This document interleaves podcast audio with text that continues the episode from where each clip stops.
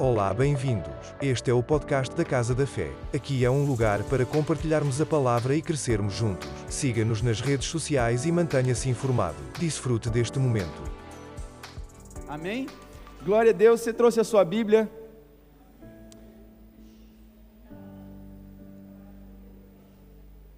Se você tem ela aí no telefone ou em papel, impresso, queria que você levantasse assim bem alto e diga: Esta é a minha Bíblia, a palavra de Deus. Eu sou tudo que ela diz que eu sou. Eu tenho tudo que ela diz que eu tenho. Sim, é verdade. Eu posso fazer tudo que ela diz que eu posso fazer e eu vou fazer tudo que ela diz que eu devo fazer. Eu vou receber tudo aquilo que o Senhor tem para ministrar ao meu espírito. Eu tenho olhos para ver, ouvidos para ouvir, uma mente e um coração prontos para receber e entender a palavra de Deus, que é a vontade de Deus para a minha vida. E a minha vida nunca mais nunca mais, nunca mais será a mesma, porque eu estou indo, e não é mentira, de um degrau de glória a outro degrau de glória. Aleluia! Glória a Deus! Aleluia! Pode aplaudir se você quiser, fique à vontade.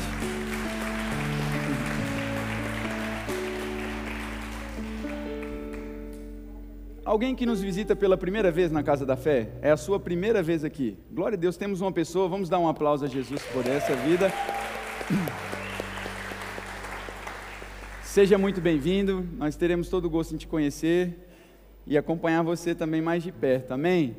Glória a Deus. E não posso deixar de mencionar também a visita do casal de amigos que nós temos, o Danilo e a Grazi são muito amados por nós também, com toda a família que vieram hoje também, amém. E a Lu, não posso deixar, vocês viram ela aqui falando do JPN, lá de Leiria, do Verbo. Um prazer ter você aqui com a gente hoje também, amém. Glória a Deus, vamos para a palavra de Deus. Eu ia contar uma piada, mas a Dani brigou comigo, disse que eu não posso contar essa piada, mas era para descontrair vocês, que. Quem quer que eu conto? Ai, foi a maioria. Eu perguntei para ela esses dias, e ontem eu estava no carro, a Isa também estava. Estava a Isa e a Paloma, né? E a irmã Silvana. Perguntei se sabia, a irmã Silvana já está rindo lá atrás. Perguntei se elas sabiam o que era uma fofoca. Quem sabe o que é uma fofoca? Que é uma fofoca? Quem se arrisca a dizer o que é uma fofoca? Uma palavra define, não? Uma fofoca é uma mimiga da babaleia.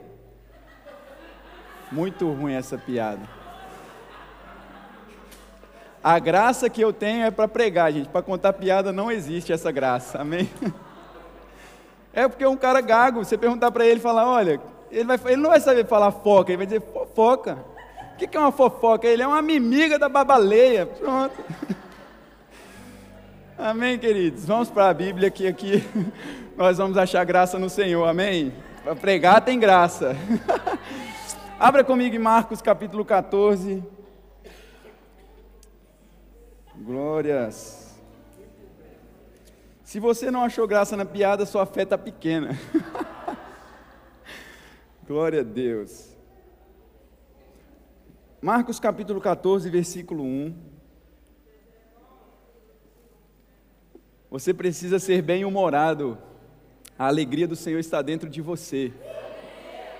Cara de unção não convence. Você chegar num lugar muito ungido, ou oh, graça e paz, querido, nem as crianças vão querer ficar perto de você. É, Jesus era tão interessante, tão divertido, eu acredito, que as crianças queriam ficar perto dele, se achegar a ele. Criança não quer ficar perto de gente rabugenta, gente que só olha carrancudo para os outros. É a alegria do Senhor, querido. Você tem a alegria. A palavra diz que Cristo em nós é a esperança da glória. Porque você olhar para alguma coisa e dizer, a minha única esperança é tal coisa. É o mundo olhando para nós, dizendo, a única esperança que nós temos é Cristo que está em vós, que vai ser proclamado através de vocês para nós. De que forma? Através do fruto do Espírito, alegria, amor, paz, bondade, benignidade.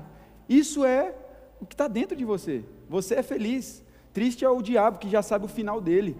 Você precisa ser alegre porque há um futuro de glória, nós temos uma eternidade com Cristo. E Satanás ele quer que você ande triste, cabisbaixo, achando que não tem futuro para você, mas Deus ele diz na palavra: "Eu bem sei os planos que tenho sobre vós, são planos de paz e não de mal, de dar a vocês esperança e um futuro". Se Deus disse, está feito. Acabou. Marcos capítulo 14, versículo 1 diz assim: Perdão, abri Mateus aqui. Opa.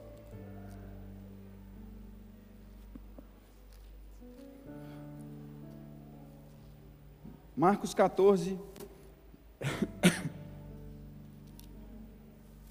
e diz assim: Faltavam apenas dois dias para a Páscoa e para a festa dos pães sem fermento. Os chefes dos sacerdotes e os mestres da lei estavam procurando um meio de flagrar Jesus em algum erro e matá-lo, mas diziam: Não durante a festa, para que não haja tumulto entre o povo. E estando Jesus em Betânia, reclinando, reclinado à mesa, na casa de um homem conhecido como Simão, o leproso, aproximou-se dele certa mulher, com um frasco de alabastro, contendo um perfume muito caro, feito de nardo puro. E ele, ela quebrou o frasco e derramou o perfume sobre a cabeça de Jesus. Alguns dos presentes começaram a dizer uns aos outros, indignados, por que esse desperdício de perfume? Ela, ele poderia ser vendido por 300 denários e o dinheiro ser dado aos pobres, e a repreendiam severamente. Deixem-na em paz, disse Jesus. Por que estão perturbando? Ela praticou uma boa ação para comigo Pois os pobres vocês sempre terão com vocês e poderão ajudá-los, sempre que o desejarem, mas a mim vocês nem sempre terão. Ela fez o que pôde, derramou o perfume em meu corpo antecipadamente, preparando-o para o meu sepultamento. Eu lhes asseguro que onde quer que o evangelho for anunciado, em todo o mundo, também o que ela fez será contado em sua memória. Então Judas Iscariotes, um dos doze dirigiu-se aos chefes dos sacerdotes a fim de lhes entregar Jesus. E a proposta muito os alegrou. E lhe prometeram dinheiro, e assim ele procurava uma oportunidade para entregá-lo. Você pode dizer amém? Feche seus olhos, Pai, nós te rendemos graça, Deus, por essa palavra. Obrigado, Espírito Santo, por você ministrar ao nosso coração nessa manhã. Nós damos liberdade para que você possa fluir, Pai que não venha ser eu falando de mim mesmo, mas trazendo aquilo que o Senhor sabe que cada um aqui precisa ouvir, Pai. Nós te damos liberdade para fluir, nós levamos agora, Pai, a nossa mente cativa à tua palavra, em nome de Jesus. Amém. Quando nós estamos olhando essa palavra, e é um texto muito conhecido, existem canções sobre a mulher do vaso de alabastro que derramou o seu óleo aos pés de Jesus. Isso vai nos levar, e quando eu estava meditando, inclusive, quem lembra aqui no domingo passado, nós, eu até comentei que eu estava por decidir entre duas ministrações, se nós falaríamos sobre ah, o que nós falamos de coinonia no domingo passado, ou falaríamos sobre essa vida de adoração. E e eu estava estudando e meditando sobre, sobre esse texto e meditando sobre a história dessa mulher, e eu não vou ficar aqui agora me detendo ah, no porquê das festas, em que forma, isso e aquilo, mas eu queria atentar aqui a um comportamento de uma mulher diante de Jesus, a um comportamento de uma pessoa que teve um encontro com a verdade da palavra. E eu digo a vocês, perdão, e pergunto: quanto vale estar na presença de Jesus.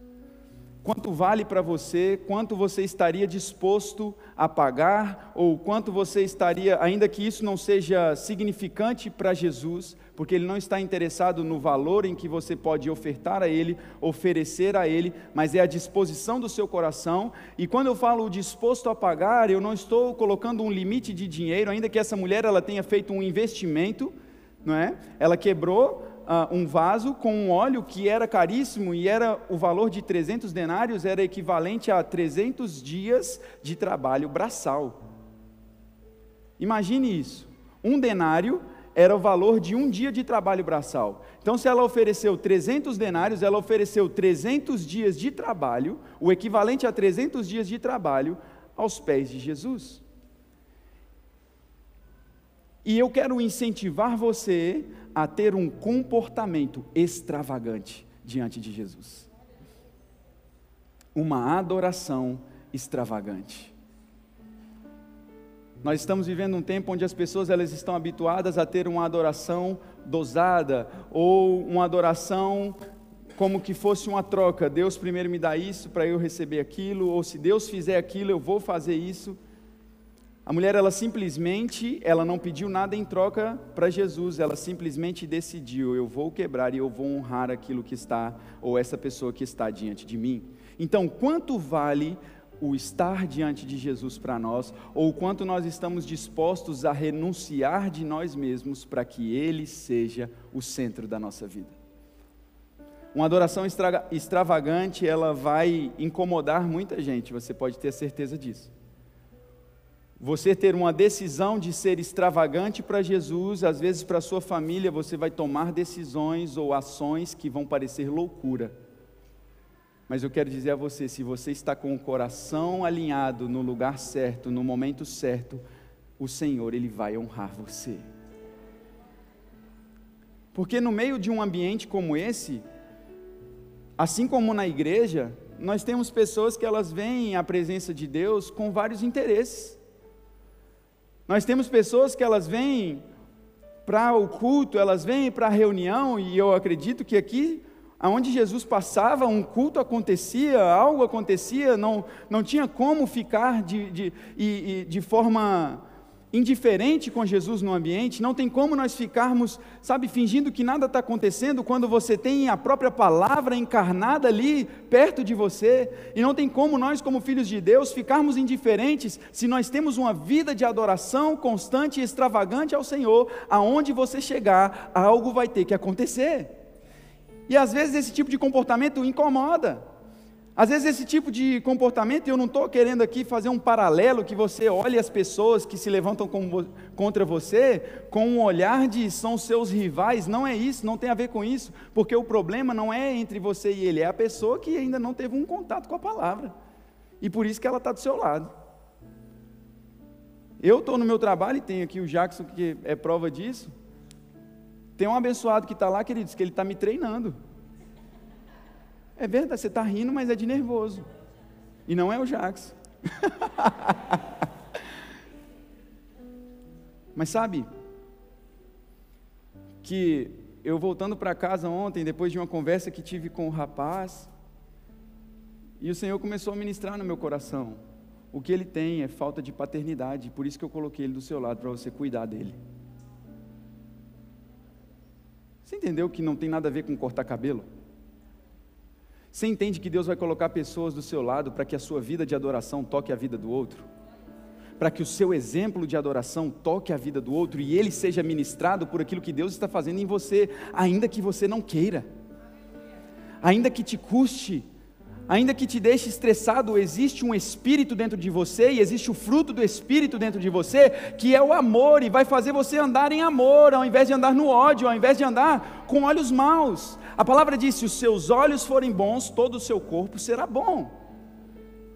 Se eu olhar para essa situação que está acontecendo agora com olhos maus e ficar vendo, pelo amor de Deus, eu ontem fui disposto a falar com ele: olha, acabou aqui, você segue seu caminho, a gente segue o nosso. Mas na medida que eu fui conversando com ele, o Senhor foi tratando comigo e eu fui falando com ele, e eu fui sendo sensível ao Espírito Santo. E era meia-noite e quarenta, ele me mandou até uma mensagem, pedindo perdão, chorando. Cara, Deus hoje falou comigo no culto à noite o que você conversou comigo de tarde. Eu falei, que bom. Agora pensa sobre isso. Abençoado. Aí foi o Adãozinho que estava lá dentro de mim querendo te falar e eu guardando ele. Fica quieto, deixa o bicho dentro da arca. Porque não adianta nada também ter o melhor perfume para derramar aos pés de Jesus se o seu coração não está limpo. Não adianta querer ser o adorador extravagante se você não está amando de forma extravagante. Se você não está se entregando de forma extravagante. Porque a primeira coisa que muitos vão fazer é calcular. Não, mas espera aí, o que, que a gente podia fazer com esse valor? O que, que a gente podia fazer com isso? Não dava para fazer tal coisa, não dava para fazer aquilo outro. Qual foi o propósito? Ela não estava preocupada com o valor, ela disse assim: Olha, eu já tenho a minha vida por perdida. Tudo o que eu puder fazer agora para oferecer a Jesus, eu vou oferecer. Isso é o Evangelho, querido. É você estar disposto a se entregar sem reservas para o Senhor. É você estar disposta a, a amar, a sujeitar, a cuidar em amor ao Senhor. Quando eu trago esse exemplo aqui para a igreja, muitas das vezes que eu falo que eu amo a Dani, não é porque ela, meu Deus do céu, também ela é isso. Tem que salvar, gente, senão daqui a pouco está me esperando lá fora, ó. Tem que sair pelos fundos aqui, escolta. né? Sabe? Mas é porque eu amo a Jesus. Porque a minha adoração, em primeiro lugar, eu entendo que o meu casamento ele vai ser uma adoração a Deus quando eu tiver uma vida de adoração com Deus. Você precisa entender que você vai ser o melhor marido ou a melhor esposa para o seu marido quando você for um melhor filho para Deus.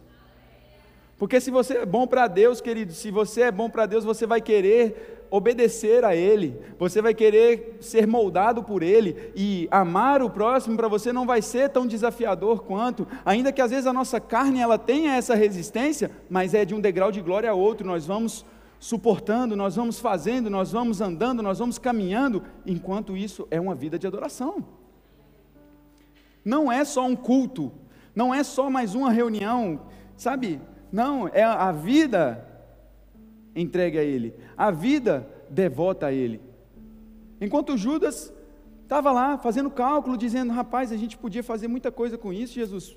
Olha só, que desperdício, que dinheiro jogado fora. E às vezes algumas pessoas até podem interpretar, não nós aqui, porque nós somos crentes e entendemos o caráter de Deus, mas naturalmente falando, algumas pessoas podem pensar que foi uma prepotência de Jesus dizer assim: vocês têm os pobres aí, quando vocês quiserem, vocês podem ajudar. Vocês podem dar para os pobres quando vocês quiserem. Eu, vocês não vão ter todo o tempo. Talvez para alguns aquilo podia soar como algo ruim, dizer: nossa, que camarada rude, sem educação. Não, mas Jesus estava querendo passar um princípio para eles. Vocês precisam valorizar, vocês precisam honrar. Jesus ele não veio, ele não estava é, vindo para a terra simplesmente para passear, para curtir uma colônia de férias. Ele veio para cumprir um propósito e esse propósito foi morrer para que todo aquele que nele crê não pereça, mas tenha a vida eterna. Então ele estava dizendo: essa mulher entendeu o princípio do porquê eu vim e ela entendeu o preço que não está simbolizado no, na quantidade do denário do que ela ofereceu ofereceu, mas do coração dela reconhecer e honrar a vida de Jesus. E se eu quero honrar a Deus, diga assim comigo: se eu quero honrar a Deus, eu preciso honrar os seus mandamentos. Hoje nós não temos de forma física Jesus aqui andando sobre essa terra, o próprio Cristo porque ele ascendeu ao Pai, e nós temos vários Cristos aqui. Quem sabe que Jesus é o nome de Jesus, Cristo não é o sobrenome dele. Sabia disso? A gente pensa Jesus Cristo é o nome dele. Cristo significa ungido. Então, quando nós estamos falando que temos vários Cristos aqui, nós temos vários ungidos aqui, porque Deus nos ungiu, nos selou com o seu Espírito como garantia do que estava por vir. Então, quando você está andando na rua, há um Cristo andando aí. As pessoas têm que olhar para você e dizer: ali vai um Cristo, ali está andando um Cristo, ali está andando um ungido, uma ungida. Não é você ficar achando que é prepotência da sua parte, não, dizer que você é Cristo. Não, você está, é ungido, ungido, separado. E nós fomos, queridos, e a nossa vida precisa ser uma resposta.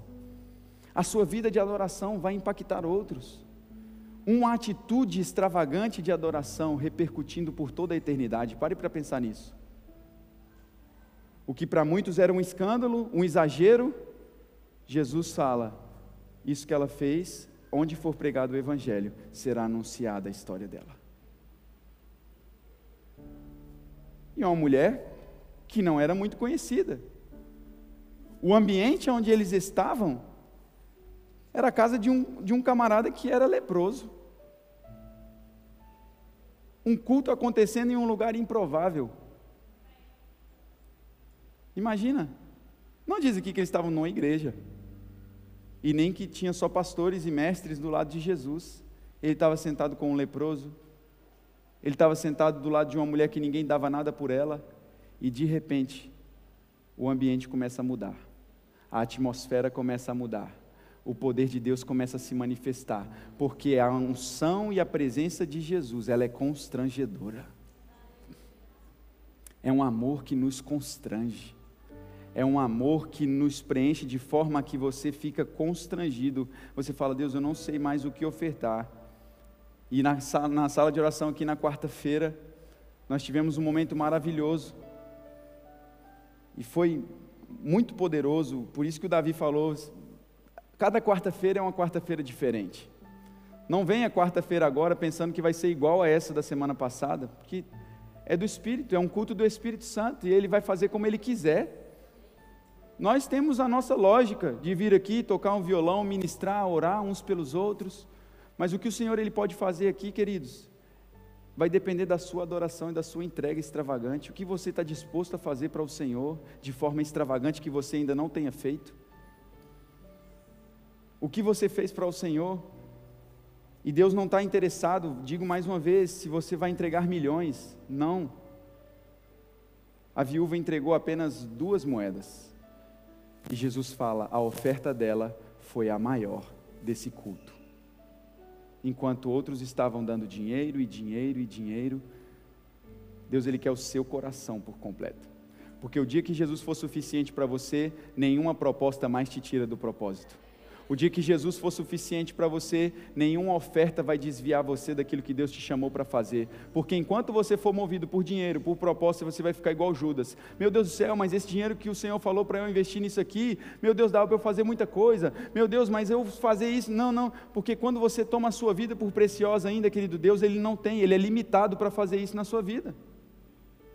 É limitado Deus agir se você não der abertura. As áreas da nossa vida não são como uma porta que você abre dentro e fora é como uma janela, você só abre por dentro, e é você que tem que dar abertura para o Espírito Santo trabalhar dentro de você. Deus fala com Abraão: Abraão, eu vou te dar filhos, eu vou te fazer pai de multidões. Você vai ser riquíssimo, você vai ser próspero. Eu vou te abençoar, Abraão. Sara, sua mulher, ela vai gerar. Naturalmente falando, não dava. Sara estéreo. Sara não tinha 30 anos, 35 anos. Não, não. Sara é estéreo. Não existe probabilidade de ter vida, mas quem estava falando com Sara, Sara não tinha entendido ainda que é o dono da vida. Sara não tinha entendido ainda que aquele que estava falando com ela chama as coisas que não são como se elas já fossem. Porque se ela tivesse a certeza disso, ela não ia duvidar do que Deus falou. Então você precisa, como filho de Deus, ter convicção na palavra que o seu pai falou para você no que Deus disse para você. E às vezes pessoas vêm para a igreja e feridas porque tiveram um mau exemplo de pai, não tiveram uma figura paterna, não tiveram a paternidade, sabe, aflorada dentro de casa e pensa que Deus vai agir como seu pai natural, mas eu tenho uma novidade para você: Deus não é o seu pai natural. Se o seu pai natural falhou com você, Deus não vai falhar com você. Ele quer te provar, em meio a essa talvez ausência dessa paternidade natural, se manifestar a paternidade dele para você, onde vai ser El Shaddai se manifestando, o Deus mais do que suficiente. E Deus fala com Abraão: Eu vou te dar filhos, Abraão. Sara vai lá querer dar uma ajuda. Eu acho melhor você deitar com a minha funcionária. Minha serva, Abraão, vai lá, deita com ela, porque vai ajudar a ser mais rápido o processo. Deu certo? Deu, engravidou. Estava na vontade de Deus? Eu já disse isso aqui várias vezes. Nem sempre o que dá certo é porque Deus está no negócio. Pastor, como eu vou saber isso agora? Discernindo pelo Espírito. Tem crente que ama aquele versículo que está lá em Coríntios. Nenhum olho viu, nenhum ouvido ouviu que o Senhor preparou para aqueles que o amam e estacionam aí.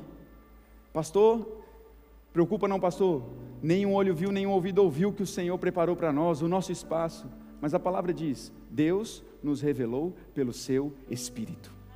O versículo de baixo está dizendo: você não anda mais sobre uma informação, você anda pela revelação da palavra. Você é favorecido, recebe informação extra. Além da informação que vem, existe uma revelação e um testemunho interior aqui por dentro que vai testificar se aquela mensagem está codificada ou não. Se vem, ó, encriptada ali, ó, direto do trono de Deus para você. É essa convicção que nós precisamos, porque no momento em que depois Abraão se deita com a funcionária, vem Ismael, mas Deus havia prometido Isaac. E aí Abraão se deita com Sara, vem Isaac, Isaac cresce, passam mais ou menos, segundo alguns teólogos, 15 anos, depois que Isaac já estava grande, Deus pede a Abraão para sacrificar Isaac. Isaac já não era um menininho pequeno mais. Isaac já não era um bebezinho. Isaac era um adolescente, já bem grande. E Deus fala com Abraão: olha, entrega. Abraão já tinha tido a experiência com Deus. Abraão sabia o caráter de Deus. E a um determinado momento eles chegam perto do monte.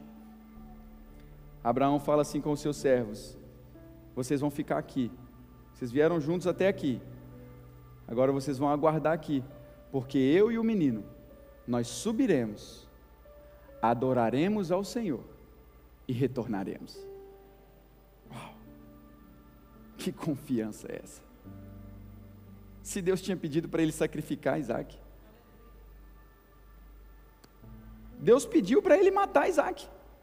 Oferece teu filho. Mas ele tinha convicção, ele disse: Deus não ia prometer uma coisa e fazer outra. Isso quem faz é o diabo. Tem até aquele ditado lá fora: te dá com uma mão te arranca com as duas. Isso quem fala no ouvido é o diabo. Ah, não, toma, depois tira. Deus não é homem para que minta, nem filho do homem para que se arrependa.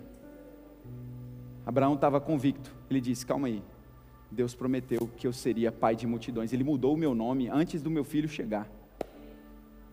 Deus já te vê da forma como é o seu futuro antes mesmo de você estar lá. Ele já te vê assim. Você precisa mudar os seus óculos e começar a se enxergar na perspectiva que Deus te enxerga. Enquanto Abraão estava se apresentando para as pessoas e dizendo assim: Olha, prazer, Abraão, prazer, Abraão. Deus fala: Olha, agora você vai começar a se apresentar de forma diferente, eu vou mudar seu nome. Você vai começar a se chamar Abraão, significa pai de multidões. A confissão vem antes da manifestação. Aquilo que você fala vem antes que se manifeste. Sabe por quê? Abraão significa pai de multidões. Toda hora que ele chegava se apresentando, prazer, pai de multidões. Prazer, pai de multidões. Prazer, pai de multidões. Sabe o que é? Mas você não tem filho ainda. Mas Deus já disse que eu sou pai de multidões, eu vou andar sobre o que ele falou. Por isso, eu estou disposto a ir entregar uma adoração extravagante para ele, porque ele é digno. Ele já me chamava assim antes de eu ser. Ele já chama as coisas que não são como se já fossem. Deus ele já te vê curado, ainda que o sintoma apareça na sua vida, ele já te vê curado. É injusto para Jesus, irmãos, a igreja andar doente. É injusto. Por quê, pastor? Porque em Isaías 53 diz que ele levou sobre si as nossas enfermidades e doenças e o castigo que nos, que nos traz a paz estava sobre ele. É injusto para Jesus ter sofrido naquela cruz, morrido, tomado chicotada, sangrar, derramar o sangue dele todo para nós andarmos doentes, tristes, abatidos, fracos. Nós é que temos que nos comportar como tal.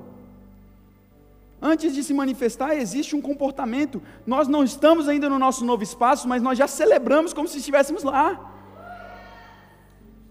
Como? Não sei, nós vamos subir, nós vamos adorar e o Senhor vai preparar. Nós vamos juntar domingo após domingo, se preparar, render graças ao Senhor, adorar a Ele de forma extravagante, como se fosse o nosso último culto nesse lugar. E Ele vai cuidar. A melhor sociedade que você possa fazer é com Deus, querido. A única coisa que Ele te pede, fé. O resto é com Ele. Fé e ação. Você vai ter fé e vai se comportar de acordo com a fé que você tem. Você não pode crer uma coisa e falar outra. Abraão não podia crer no seu interior, dizendo assim que Deus fez dele pai de multidões e ele iria subir, adorar e ele ia regressar, mas confessar para os seus servos, dizendo assim: Eu vou lá sacrificar Isaac e já volto. Ainda que ele estava crendo que Deus poderia ressuscitar, a confissão dele foi de acordo com aquilo que ele cria. Ele disse: Eu vou subir com o moço, vamos adorar e nós vamos regressar. E sabe o que é algo interessante? Abraão ele começa a caminhada. E eu imagino, Isaac fala: Meu pai me chamou, nós estamos andando já uma caminhada há alguns dias. Falou que vai sacrificar, nós vamos adorar o Senhor, fazer um sacrifício. Isaac não era bobo, tinha 15 anos.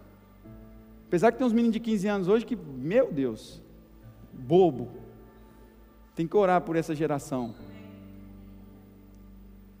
E Isaac ali, pai, eu estou vendo aqui as coisas, todos os nossos utensílios, o machado, ok. E o cordeiro? Cadê, pai? Se Abraão fosse um pai que não tinha confiança em Deus, hein? Isaac, o negócio é o seguinte: senta aqui. Eu nem contei para sua mãe. O que, que eu estou fazendo? Se ele é um pai imaturo, ele ia começar a gerar um trauma na vida do filho dele. Se ele é um pai imaturo, ele não ia falar as palavras certas para o filho, ele ia dizer assim: meu filho, o negócio é o seguinte, é tu mesmo. Ele ia colocar o caráter de Deus em causa para o filho.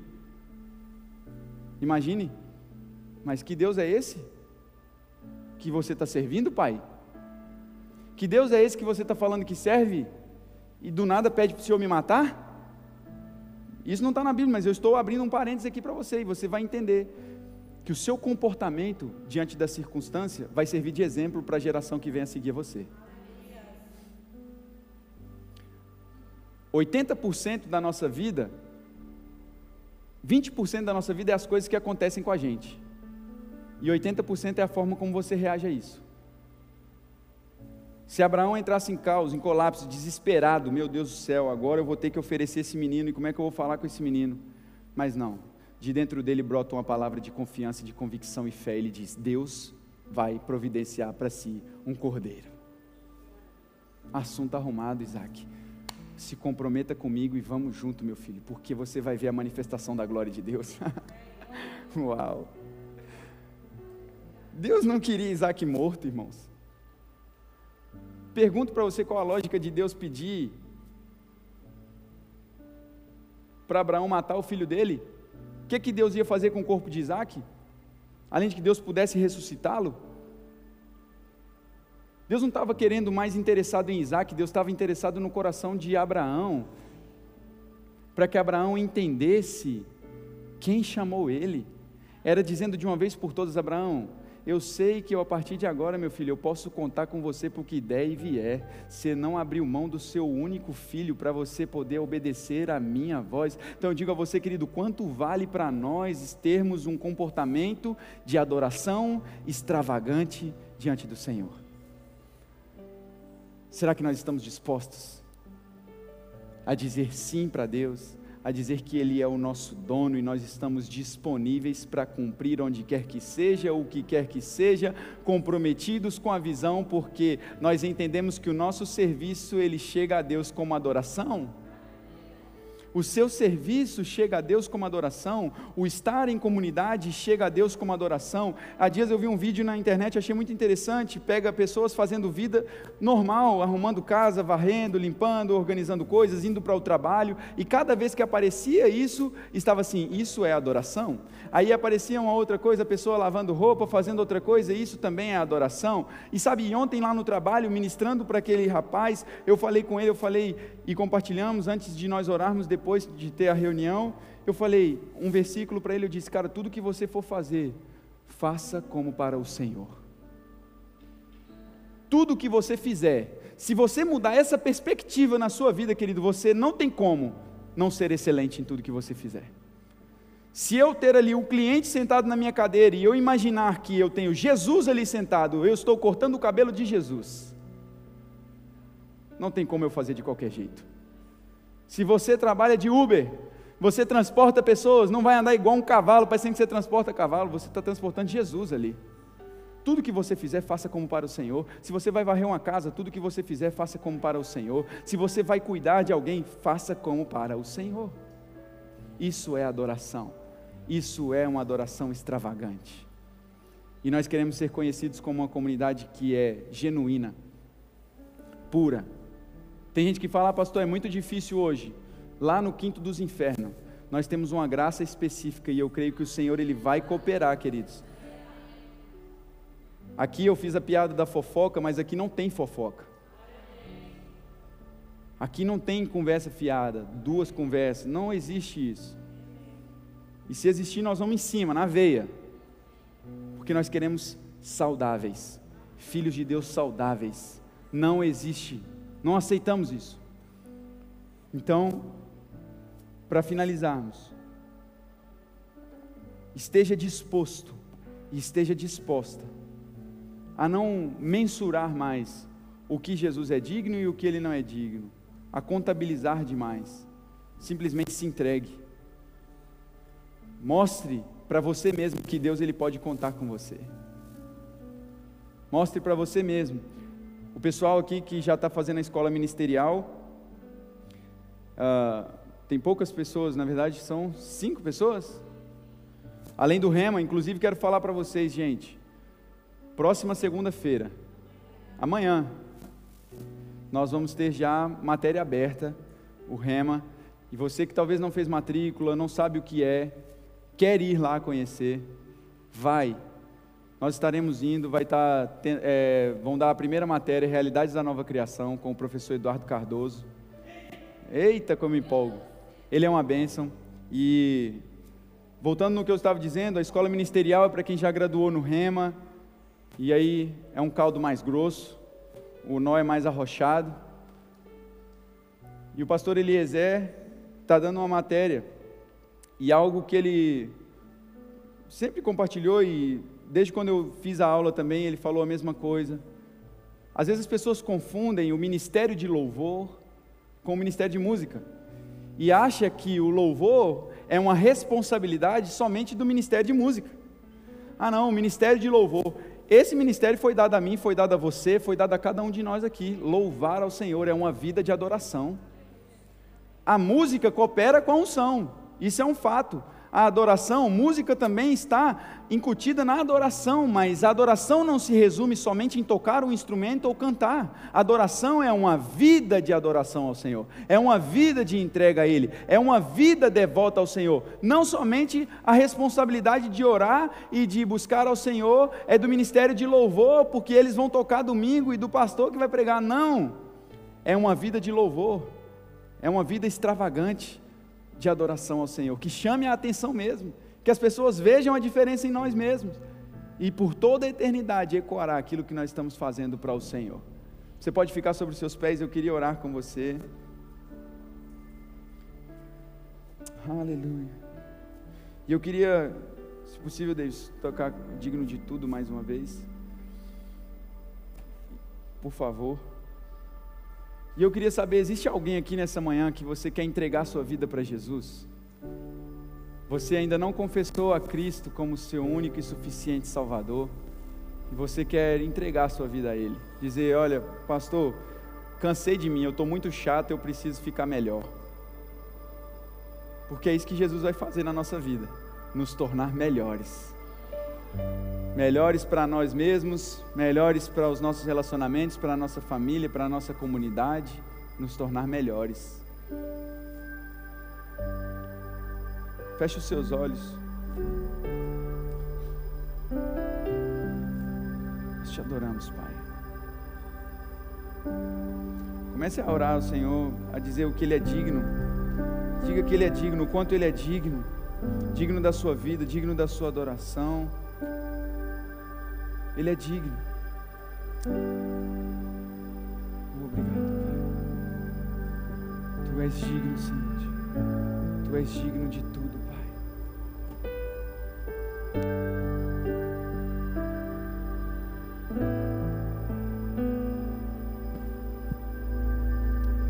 Nós te adoramos, Pai. Nós nos rendemos a Ti, Senhor. Nós nos rendemos a Ti, Pai, nessa manhã, Senhor. Tu és digno da nossa adoração, Tu és digno. Você que é batizado em outras línguas, comece a orar no Espírito, ative essa unção dentro de você, cante um salmo ao Senhor, salmo ao Senhor.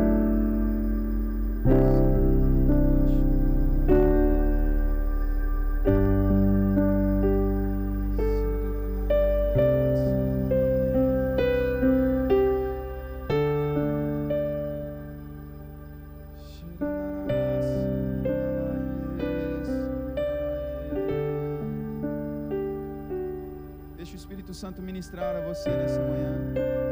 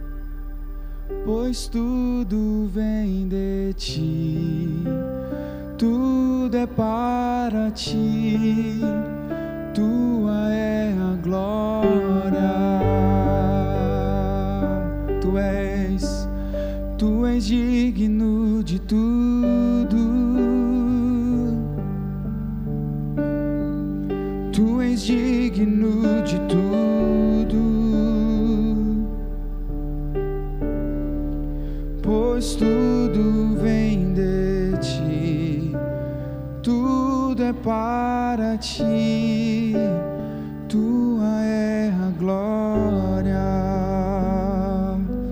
Nós te rendemos graça, Pai. Te rendo graça por cada vida nessa manhã, Pai. Te rendo graça, Senhor, porque cada um que está aqui, Pai, tem algo precioso para te oferecer.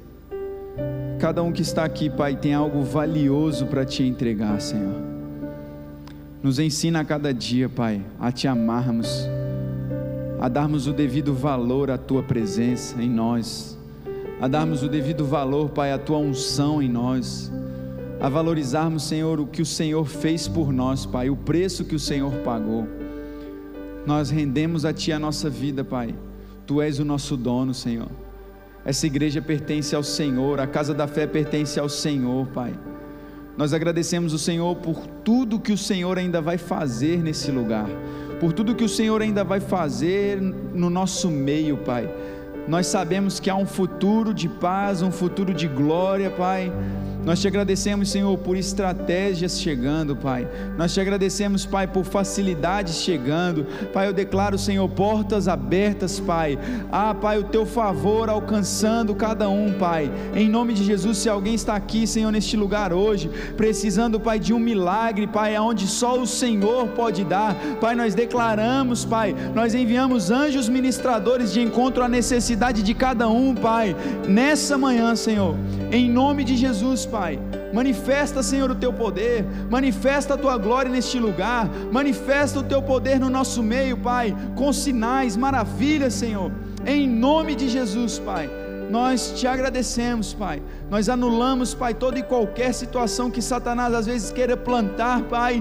Em nome de Jesus, Pai, contra a nossa vida, nós sabemos que estamos muito acima, Pai, assentados com Cristo, muito acima nas regiões celestiais, Pai, acima de todo principado e potestade, Pai, porque nós somos o teu corpo e tu és o cabeça, Pai, e nós queremos obedecer ao Senhor, Pai, em nome de Jesus em nome de Jesus. Quantos podem dizer amém? Aleluia, diga graças a Deus. Deus é bom. Aleluia. Amém, pessoal. Lembrando e reforçando a vocês. amanhã Obrigado por teres estado conosco. Nos vemos no próximo podcast. Não te esqueças de compartilhar esta mensagem. Seja abençoado na prática da palavra.